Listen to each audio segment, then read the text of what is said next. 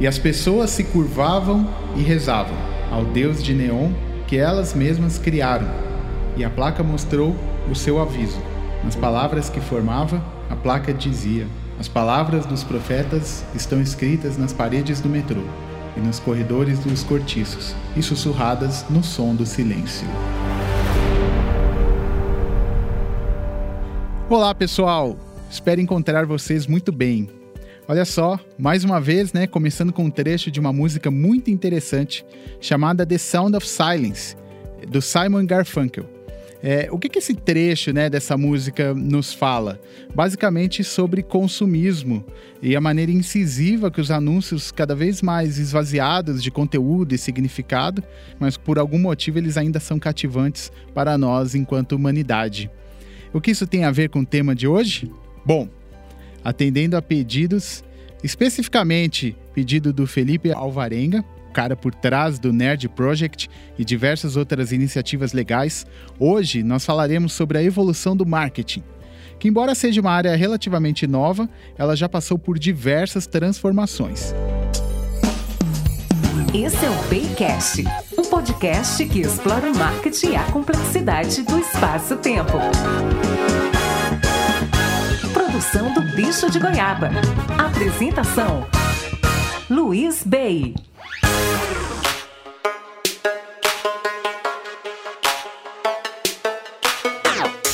É isso aí, gente. Bom, antes de começar, começar de verdade, né? É, depois do nosso piloto, eu recebi diversos feedbacks de muita gente. Gostaria de agradecer muito a todos que ouviram e também que contribuíram com dicas de como melhorar o formato do nosso podcast. Esse é o nosso segundo episódio e mantenham né, as críticas, as dúvidas e os comentários, porque isso é muito importante para a gente poder criar conteúdos legais aí para todo mundo. Nesse aqui, a gente tentou manter o que vocês acharam legal, adicionamos alguns elementos novos, modificamos algumas coisinhas. Esse feedback é fundamental para a gente conseguir oferecer o melhor conteúdo para todo mundo. Então, por favor, continue mandando essas sugestões.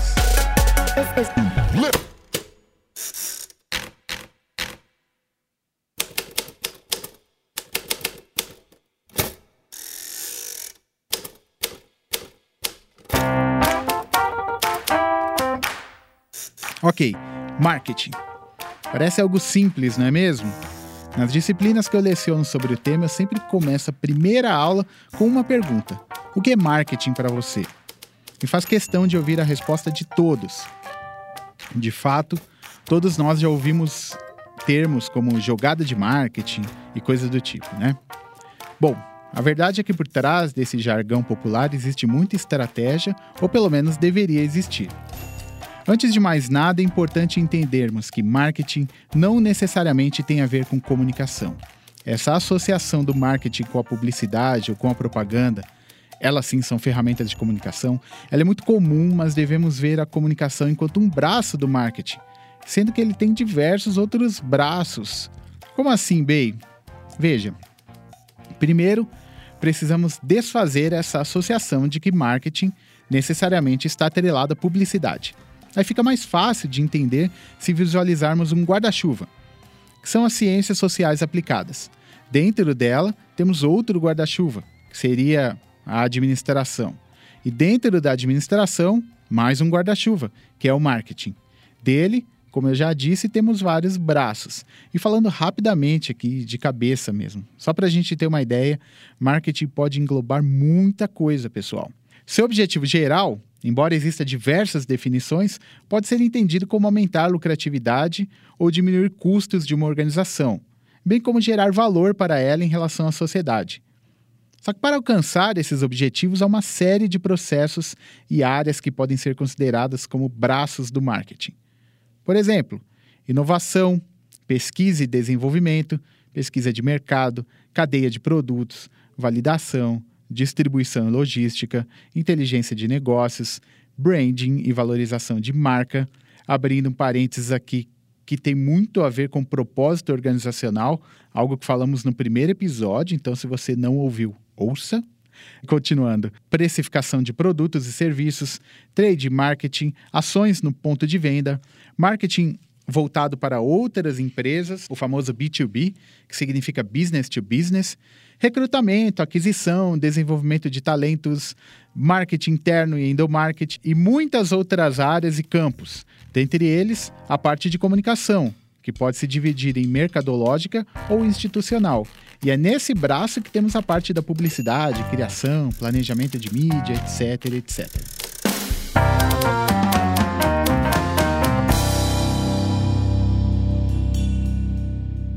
Mas, continuando. Agora que já temos uma noção do que se trata o marketing, vamos fazer uma viagem no tempo e voltar para aproximadamente 40 mil anos atrás, quando nossos ancestrais criaram a primeira mídia, a pintura rupestre. Ok, ok, isso é um processo comunicacional e tanto, mas não tinha os objetivos mercadológicos do marketing, né? Então, apesar da menção honrosa aos esforços do homem do Paleolítico, o crédito para o surgimento de práticas que se enquadram em processos de marketing é um pouco mais recente. Aproximadamente 1.500, 2.000 anos antes de Cristo, há registros de vendedores de doces chineses que tocavam flautas e outros instrumentos para atrair clientes. Daí em diante, temos registros de práticas em diversas regiões, como Egito, Grécia e Roma antigos, entre outros. Porém, uma coisa bem interessante é que o marketing, enquanto um processo estruturado, passou a ser estudado mesmo somente no século XX. Pois é, apesar de, na Idade Média até a modernidade, termos passado por diversos avanços na comunicação, como por exemplo a invenção da prensa, o marketing só se torna um campo de estudo ou uma área do conhecimento no começo do século passado. Isso veio como uma consequência da segunda revolução industrial. Paralelamente, as primeiras teorias da comunicação, que visavam compreender os efeitos dos processos comunicacionais na publicidade e na sociedade, estudiosos e profissionais começam a pensar em como fazer as marcas e empresas conseguirem maior competitividade para conseguir isso, o foco era melhorar cada vez mais a linha de produção, aumentando a velocidade, diminuindo perdas e custos, entre outros. As pessoas queriam comprar e as marcas queriam vender. Logo, quanto mais rápido fosse a produção, mais rápido as vendas aconteceriam. Aqui o marketing era visto como aumentar a lucratividade e otimizar a produção sempre, visando oferecer preços mais baixos e ganhar no volume.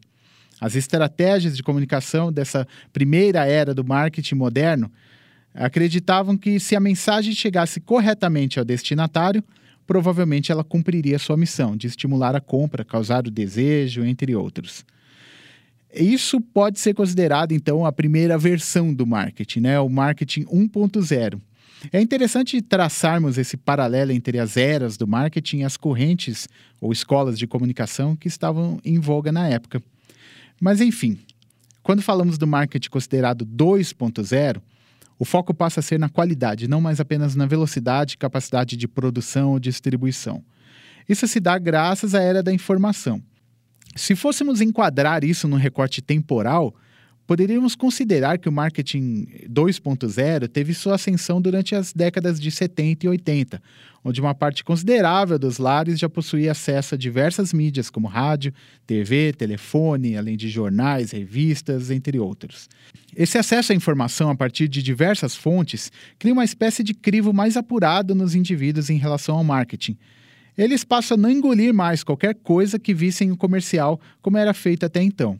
Dessa forma, os estrategistas de marketing precisavam pensar em novas formas de chamar a atenção do público. Mas antes de chegar lá, é importante que quando falo de crivo apurado, definitivamente não estou falando de senso crítico, ok? Esse período, inclusive, de ascensão da televisão e de outras mídias é considerado por muitos estudiosos da comunicação a era que mais se aliena a população a partir do bombardeio de informações. O famoso American Way, por exemplo, o combate ao comunismo e tantas outras groselhas da propaganda política ganharam uma força muito grande quando esses ideais foram difundidos pelos grandes meios de comunicação em massa.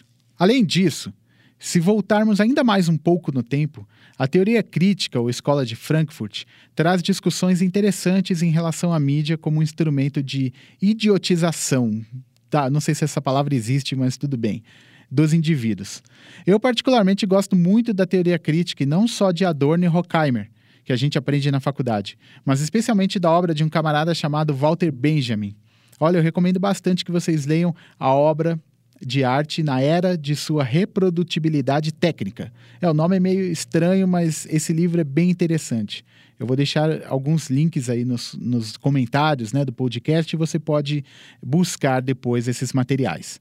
É, mas é bem legal o contraponto que ele faz a Adorno. Adorno via a popularização da arte como algo terrível, pois tudo vira enlatado e esvaziado de significado.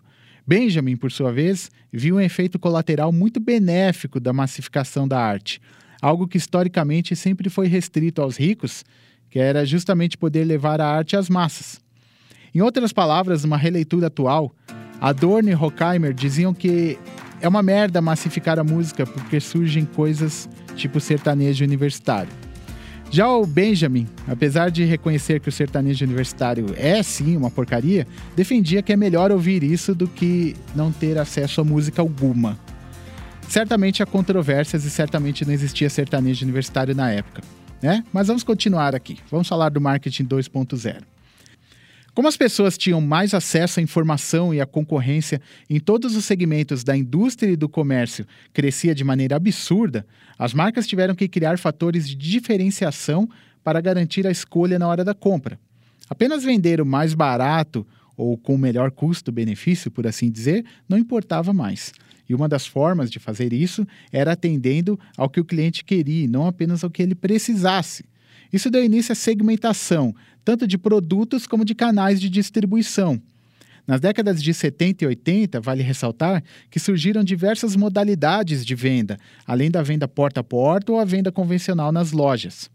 Não existia internet ainda, mas temos um exemplo muito legal que eram as televendas ou ainda o anúncio nos produtos na TV e a conclusão dessa compra era feita por meio do telefone.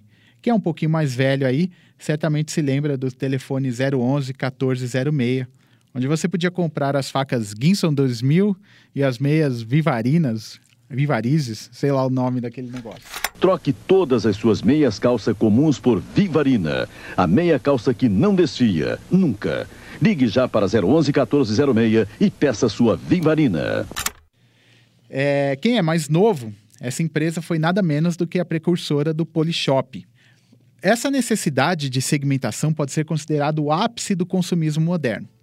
Veja, se antes tínhamos apenas calças jeans de uma cor, quando surgiram 738 tonalidades de calças jeans, nós, profissionais de marketing, ajudamos a criar uma demanda inexistente, que é a suposta necessidade de comprar algo que já temos apenas por ter uma personalização diferente. Um exemplo são as capinhas de celular. Imaginem que elas poderiam ser todas pretas. Elas cumpririam seu papel, que é de proteger o smartphone, não é mesmo?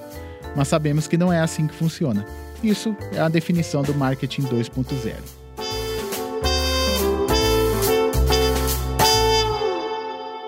Ok, o marketing 3.0, pelo menos o que nos diz Philip Kotler em seu livro lançado em 2009, pode ser considerado marketing voltado para as relações sociais e os valores dos indivíduos. Vale ressaltar que, ainda na era do marketing 2.0, nós passamos pela transformação mais significativa na história da comunicação, que foi justamente a popularização da internet. Tem um carinha, inclusive, chamado Marshall McLuhan, que fala dos fenômenos esperados para esse tipo de tecnologia, que ele define como aldeia global e posteriormente teia global. Ele dizia que as tecnologias tendem a encurtar distâncias e o progresso tecnológico tende a reduzir todo o planeta à mesma situação que ocorre em uma aldeia, um mundo que todos estariam de certa forma interligados, conectados. Grande coisa, você pode pensar, mas você está errado, amiguinho. O cara era tão foda que ele fala isso em 1962, onde a gente não fazia nem ideia do que era a internet, né? E uma das suas principais obras, chamada A Galáxia de Gutenberg. Bom, a internet trouxe novas demandas e mudou para sempre a forma de como nos relacionamos, seja com empresas ou com marcas. E é nesse conceito, nessa efervescência das mídias sociais e teias globais sendo construídas a todo vapor, que Kotler defende esse conceito de marketing 3.0. O foco deixa de ser no produto, como era no 1.0, também deixa de ser nas supostas necessidades do cliente, como era no 2.0, e passa a tentar compreender o ser humano em sua totalidade, se é que isso é possível. Pela visão do marketing 3.0, as pessoas não querem mais se relacionar com empresas, mas sim com outras pessoas. Por isso é importante que as marcas passem a ter características mais humanas, menos formais. O conceito de humanização de marca, aliás, ele vai muito além disso. Quem sabe não rende até um Baycast somente para esse tema, não é mesmo? Algo a se pensar. Mas é por aí que devemos pensar. Ninguém mais liga para o famoso B2C ou B2B. O que realmente importa hoje e funciona é o H2H, ou seja, human to human. Pensa comigo, não é muito mais legal falar no chat do Nubank ou da Netflix do que naquele banco chato, na operadora de TV convencional? Exatamente por isso, hoje nós queremos nos relacionar com outras pessoas e não de uma maneira fria, né, como sempre foi feito até então. Obviamente, não é apenas o relacionamento descoladão que coloca essas marcas na vanguarda. A experiência completa dos produtos e serviços ela tem que ser muito boa.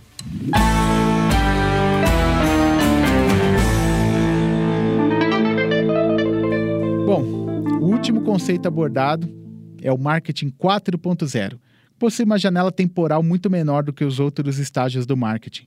Se o 3.0 surgiu em meados de 2009, 2010, o 4.0 é de 2017. Na real, ele não representa uma ruptura tão grande quanto as versões anteriores. Né, sobre as suas antecessoras.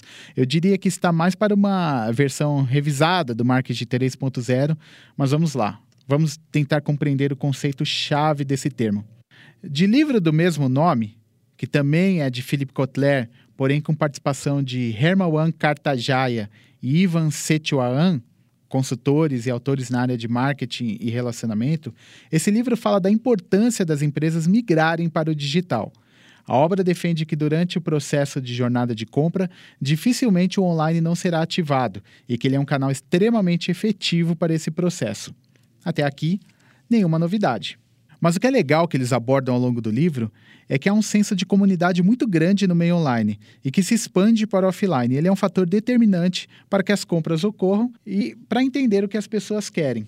Elas querem, além de bons preços, boas funcionalidades e bom relacionamento, comprar de marcas que ofereçam valores compatíveis com os seus. Isso pode soar um pouco controverso, pois as marcas querem vender, não é? Bom, aqui aquele conceito envolvendo propósito organizacional, mais uma vez, né, apresentado no nosso episódio 1, explica com maior profundidade a importância desse tipo de posicionamento. Então, o marketing 4.0, ele está muito relacionado a entender o que as pessoas querem além das características técnicas ou funcionais de um produto. Está muito mais relacionado a algo não tangível.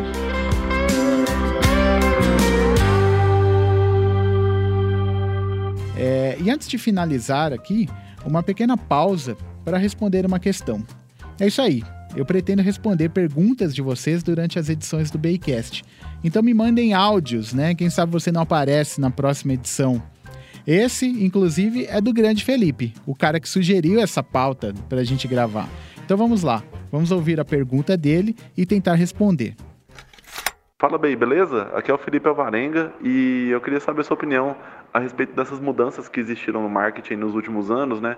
É, a gente tem visto aí bastante mudar o foco da propaganda, ter ido bastante para valor, essas coisas assim. E o que, é que você acha que mais influenciou essas mudanças? Legal, Felipe. Cara, eu acho que a principal mudança é, se dá o advento da popularização da internet das novas tecnologias como um todo. Antes, a gente tinha um papel muito passivo em relação à comunicação que chegava até nós. A gente tinha que ouvir o que tocava no rádio, assistir o que passava na TV, consumir o que os grandes escritores e as grandes produtoras lançavam, tanto música como livros, etc, etc, etc, e só. Né? Então, quem produzia conteúdo durante muito tempo na história da humanidade era uma casta muito seleta de, de pessoas, né? cronistas, jornalistas, produtores, editores, escritores e só. O que, que acontece quando você tem o acesso à internet e a possibilidade da criação de um blog, por exemplo, gratuito, ou um canal no YouTube, ou mesmo um podcast como a gente está fazendo aqui. Você dá às pessoas a oportunidade delas serem também produtoras de conteúdo e não apenas consumidoras. Isso cria um termo, né, que é muito utilizado nesse meio de, quando a gente fala de conversão de mídias e tudo mais, que é o prosumer. E o prosumer é um, um, termo em inglês que é justamente a junção de producer com consumer, ou seja, nenhum de nós, a partir do momento que você tem um perfil no Facebook, ou um canal no Medium, um canal no YouTube ou qualquer coisa do tipo, você não é mais um consumidor de conteúdo. Você consome, mas você também produz. Eu acredito que essa é uma das principais rupturas que fizeram a descentralização do poder da informação e isso refletiu em todos os setores, não apenas na publicidade e no marketing, mas na indústria, né, na indústria fonográfica, na indústria do cinema e tantas outras coisas, né? Hoje você teoricamente, com uma câmera e uma boa ideia, você pode fazer um curta-metragem muito bem feito e, por que não, é, até ficar famoso por isso. Né? Claro que existem os grandes players, sempre vão existir, mas eu acredito que os processos de comunicação e de marketing, eles passaram por essa transformação, principalmente por causa desse fator.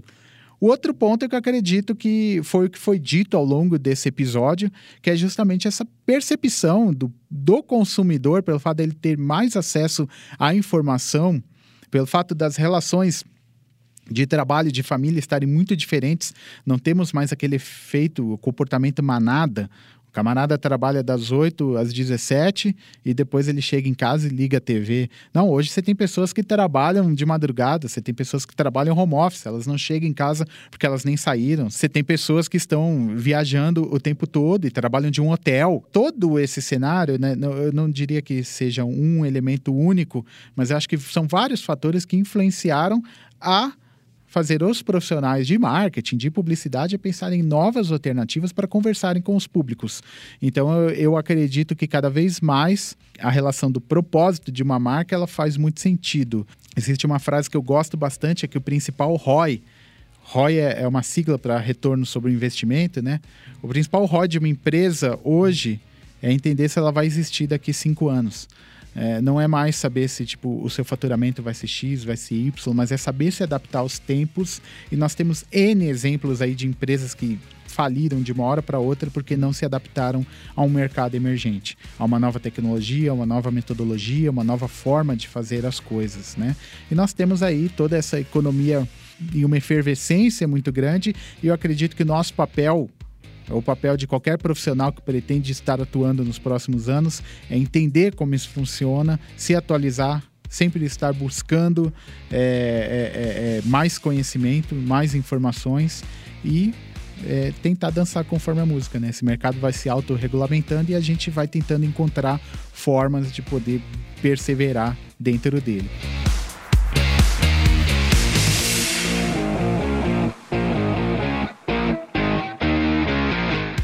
E é isso. Chegamos ao fim de mais uma edição. E fazendo um adendo aqui, é, lembra do chinesinho que tocava flauta para vender os seus doces? Mal sabia ele que passaríamos por séculos de desenvolvimento e estudos de marketing e negócios para concluirmos que a estratégia dele era muito foda. Oferecer valor primeiro. É o que há de mais refinado no marketing hoje. Ofereça valor. Conquiste o seu cliente pelo coração e não pelo bolso ou pelos olhos. E aí a gente vê a mágica acontecer. A gente falou muito de Philip Kotler e eu gostaria né, de encerrar, inclusive, esse episódio com uma frase dele, que eu gosto bastante. Quando você cria um caso de amor com o seu cliente, ele próprio fará a sua publicidade. É, e aí você não precisa se preocupar em investir em publicidade, porque você vai ter embaixadores da sua marca fazendo isso para você. É isso, pessoal. Muito obrigado por escutar o episódio. Lembrando que você pode compartilhar esse conteúdo com seus amigos e nos enviar o feedback. Agradecimentos mais uma vez ao meu brother Renato Tempo do Bicho de Goiaba. A produção é toda desse cara. Agradeço também a todos vocês mais uma vez que dedicaram um tempinho aí para nos escutar. E nos vemos na próxima, ok? Até mais!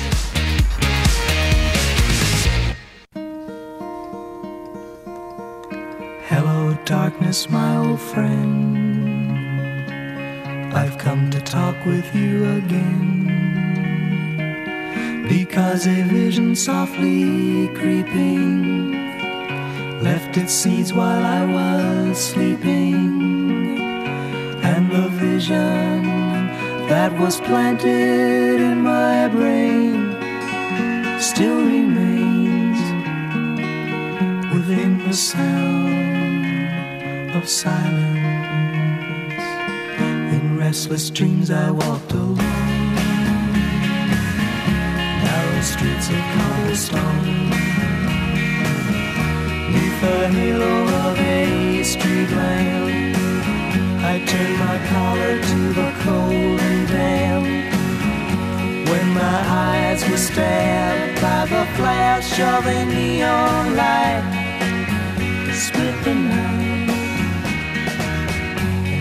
the sound of silence. And in the naked light I saw ten thousand people, maybe more. People talking without speaking. People hearing without listening. People writing songs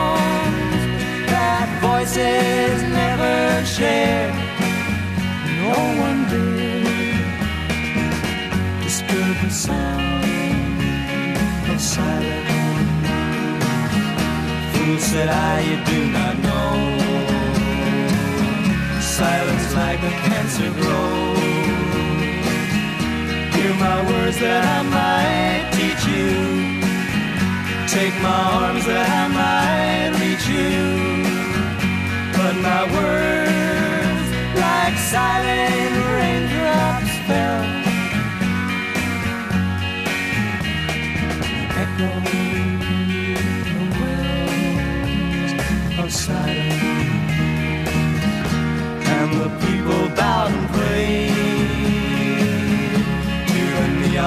Neon they made. And the sign flashed out its warning in the words that it was forming. And the sign said the words of the prophets are written on the subway walls, the tenement halls, whispering sounds of silence.